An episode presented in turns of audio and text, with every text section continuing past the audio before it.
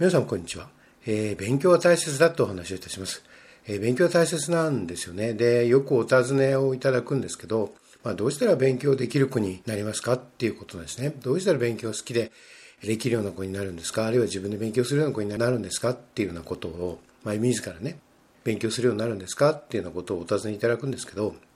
まあ、実は簡単で、簡単というか、その答えは明確なんですよ。つまり、周りの大人たちが、まあ、それは私も含めて、親も含めてですが、その学び続けることの大事さっていうのを教えなきゃいけないんですよ。これはあの、後天的なもんなので、おぎゃーと生まれた瞬間にその勉強の大事さとか、勉強に真剣に向かう姿勢とかはあるわけはないんですね。それはもうどんどん後天的に教え込んでいかなきゃいけないんですよ。じゃあどうやって教え込むかっていうと、その周りの大人たちが勉強に対する姿勢を見せて、そして教えていくんですね。で、だからその、まずはお父さんお母さんが、あるいは保護者の方が、その人はね、一生学び続けていくもんなんだよっていう覚悟とか認識っていうのを持って、それを示し続けることなんですよね。えー、非常に近視眼的にですね、次の中間試験とかですね、期末試験とかね、まあ今、夏休み中ですから、休み明け試験試験がとかね、そんな話ではなくて、まずは大事な大枠としてね、一生涯学び続けていくんだよっていうことなんですね。で、それが、その、豊かな人生をもたらしてくれるっていうこと、罪の多い人生をもたらしてくれるんだよっていうことなんですね。そのことを教えなくちゃいけないんですよ。だからそれはもうあくまでも後天的なものだということですね。どうもですね、このあくまでも後天的なものであるっていうことを忘れがちなんですよね。要はその後天的であるということはその教えなきゃいけないんですよ。で、お手本を見せなきゃいけないんですね。その教えるってことはつまりお手本を見せるってことですよね。えー、それをだから周りの大人たちがそれこそ覚悟を持ってね、やり続けられるかっていうことなんですよね。だからまあ学ぶっていうのは素晴らしいよっていうことですよね。学ぶってのはこんなにこう人生を切り開いていくんだよっていうことですよね。もうこれに尽きるんですよ。何かこう特別なね、何かこうマジックがあるわけではないんです。非常にマジックを求める人多いんですけど、何かそういう魔法的なね、魔術的な何かを求める人が多いんですけど、でもそんなものってないんですよ、やっぱり。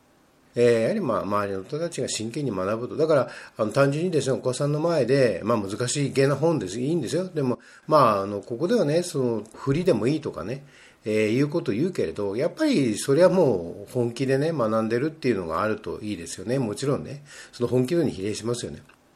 で、やっぱりあのお子さんの前にですね、難しいものをこう読んでるとかですね、まあ、勉強してるとかですね、っていうことはすごく大事なんですよね。だからこの勉強を避けないということですね。でというかその、やはり進んで勉強してるってことです。それをやはり積極的に見せれなきゃいけないですね。で、またそれを語らなきゃいけないですね。こう勉強って素晴らしいねってことね。学ぶってことは本当に素晴らしいねっていうことなんですよね。これをもう常に徹底してほしいなっていうことです。それからね、もう一つやはりすごく大事なことがあって、語彙ですよね。人間っていうのは、とか日本人は日本語で考えてきますので、その、まあ、抽象的なことを考えようと思えば、どうしたってその抽象的な語彙がいるわけですよ。あるいは抽象的な語彙の使い方がいるわけですよね。で、それを、その、やはり使ってみせなくちゃいけないんですね。これもすごく大事なことなんですね。で、これはもうお子さんの知能を上げる決定的な方法です。とにかくできるだけその高度な語彙を使うっていうことですね。これをお子さんの前で使うっていうことです。使ってみせること、発音してみせることですね。これはすごく大事になります。あの、これはもう中学生でも高校生でも同様なんですね。で、また、親もまた勉強しなきゃいけませんしね。これはそのことから避けることはできないよっていうことなんです。で、繰り返しになりますが、愛の道は当然ないんですよ。当たり前ですが。ただやはり大人にとっても学ぶことは楽しいわけで、素晴らしいと思うんですね。何を見ても楽しいことだと思うし、素晴らしいことだと思うんですね。また、もし、あの、そうでないと思う方があれば、やはりそういうふうに自分を変えなきゃいけませんね。もしお子さんにそういう人生を歩んでもらいたいと思うなら、やはり自らがそれを変えなきゃいけないと思うんですね。そういう大胆さとか勇気とか、えー、情熱っていうのは、やはり求められるものであると思うんですね。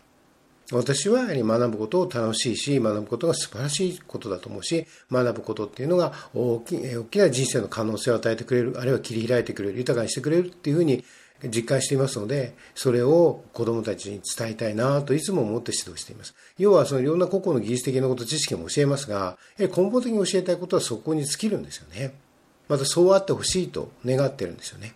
そうやってそうやって豊かな人生を歩んでほしいなと心から思っているんですね。ありがとうございました。